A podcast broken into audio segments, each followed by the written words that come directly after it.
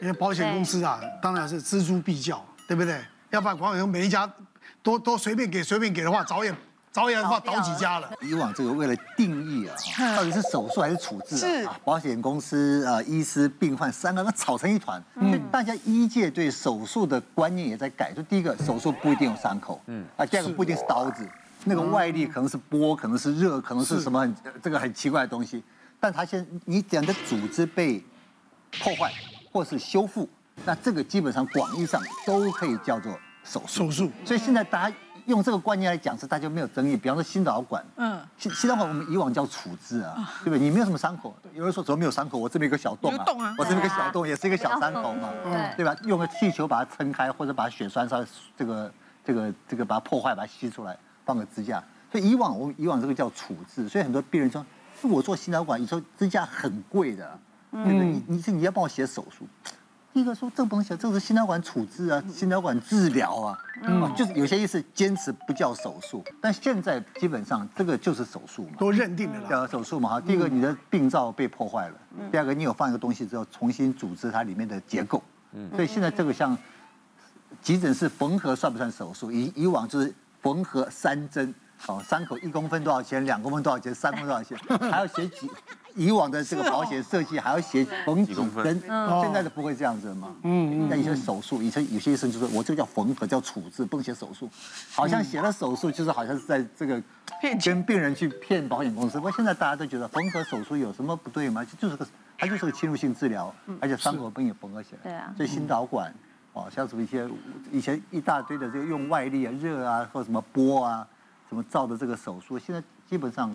比较不会有这种争议了，嗯，因为这个最主要大家对手术的概念改变了。医学日新月异嘛，所以手术很多可能几十年前没有的，现在就不一样了。像我的专长是开微创痔疮手术，那这个东西本来就跟传统手术是有很大的差别。可是你如果写微创痔疮，因为这个那个国际分类码上面没有，所以在理赔上面每次写这个会有一些争议。那我们久了就知道说，我们就写正式的，就是你是内外痔疮，你就是内外痔疮完全切除手术。那这个名词最没有任何争议。管你传统的、微创的，反正保险理赔上面他们的认定这是正式名称。这样，可我碰过有一个病人非常微妙，他跑来跟我讲说：“医生，你可不可以帮我写‘镭射’两个字？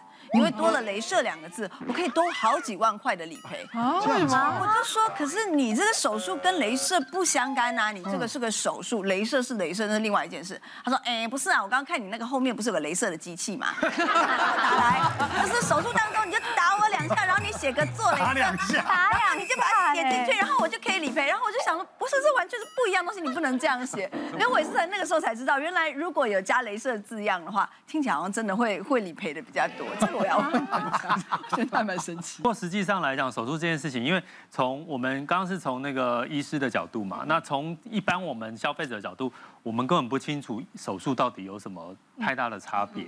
那更何况保险公司，它其实它所有看都是看医师怎么写，所以呢，我们可以简单的去区分哦。其实通常手术啦，我们去讲简单，像刚刚我们讲说，哎，如果你只是切片，它其实是一个很轻微的手术，是，所以手术是会有个手术的比例的等级。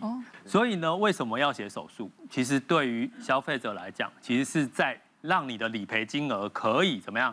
可已经花在刀口上，你要理赔最大化嘛，吼。所以我这边举一个例子给大家看，好，可能大家就清楚了，吼。基本上有一个个案是这样，吼，他原本他一开始写的叫。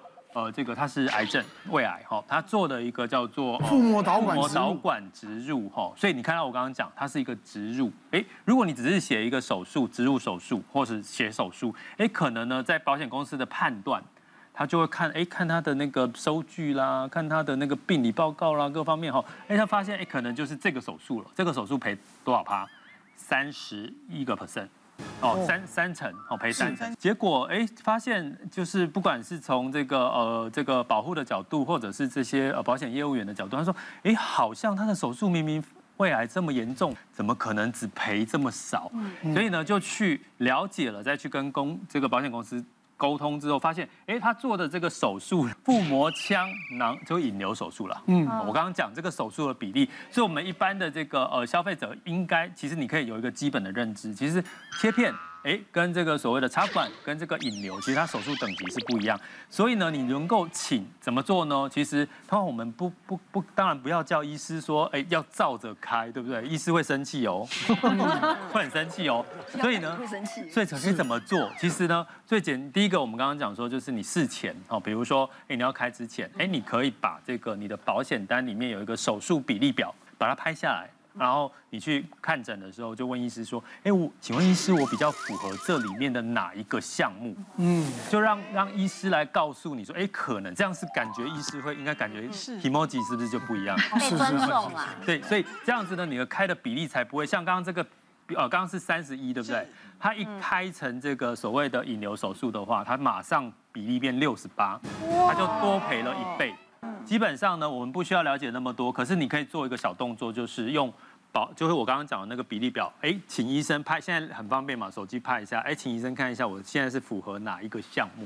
有时候会有一些争议，大家觉得我们那个诊断书怎么写？其实跟医生来讲，我们没有那个利益上面的纠葛。是是是。其 实基本上来讲，如果像专家说的，我们有一个可以依循的点，哎，我帮你看看，哦，你是这个，你是这个这个，然后名词上面，哎，这个没有造假的嫌疑的话，我们会愿意把它写详细，但是不能叫我们做我们没有没有没有做过的这些。医疗行为，对对对，写进去，这样子是伪造文书，当然啊，那就叫伪造文书了，对对对，对不对？啊，嗯。但我没有叫人家伪造文书，没有没有没有，绝对没有。因为呢，我有一次出外景，那时候我们常出外景，你不是跌打损伤每天的事情。然后有一次呢，我就整只脚好像类似是吃萝卜，就是整个插到一个土里面，嗯，掰就是掰过去，就啪一声，我就知道啊，完了，断了，韧带断，韧到断。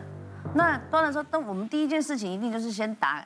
先打电话给保险员啊，我说，哎，我我的脚好像在怎么怎么，他说，那你一定要去大医院哦，嗯，哦，因为你一进去的时候开始他就会开始理赔了，哦，就是你的门诊费用啦，你的什么什么什么费用，他就会开始理赔，可是你一定要到大医院，是，哎，你也千千万，你也可以拍 X 光，那个搞不好也可以理赔，然后还有一个，你千千万万不要去什么中医啊什么的去给他敲骨，因为那个是没有健保给付的，嗯，所以拜托你一定要去帮我大医院。然后呢，如果可以的话，你可以帮我。他还跟我讲几个医院，他会比较愿意理，就会帮你理赔。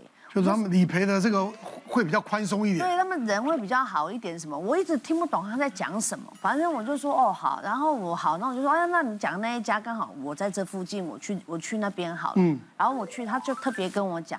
他说：“如果你今天去看的话，不管你是擦伤，或者是你是什么样的扭伤或干嘛的，你请记得帮我跟医生讲一下。就特别刚才讲的，请你帮我写一下挫伤。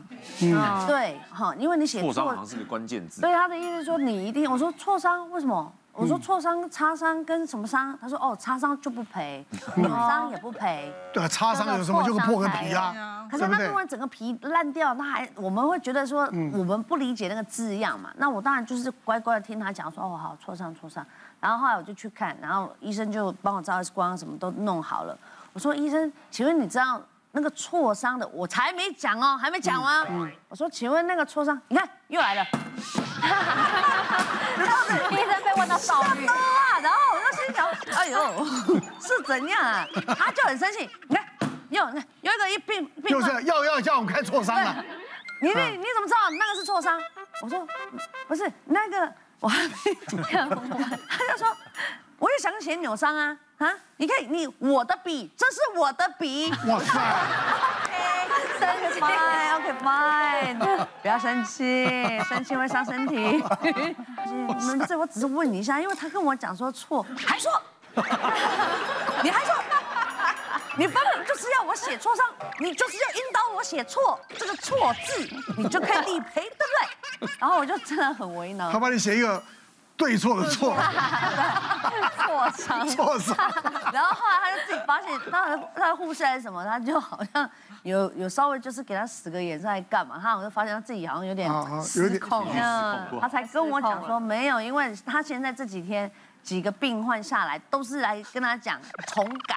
哦，就重改他的那个那个那个诊断书啦。然后他说阿公阿妈就一直撸他撸很久，然后什么错啦什么，反正就几个字，就只有差一个字。然后他就说，你这种东西你要嘛就是像让事先先讲嘛，对不对？我这样子写我的笔。OK OK，后来他还是有写错伤，然后就也是先发发脾气，发发牢骚发啊泄一。下，就让他发泄一下，然后我就离开。没关系啦，有开就好，有开就好。别忘了订阅我们 YouTube 频道，并按下小铃铛，收看我们最新的影片。想要看更多精彩内容，快点选旁边的影片哦。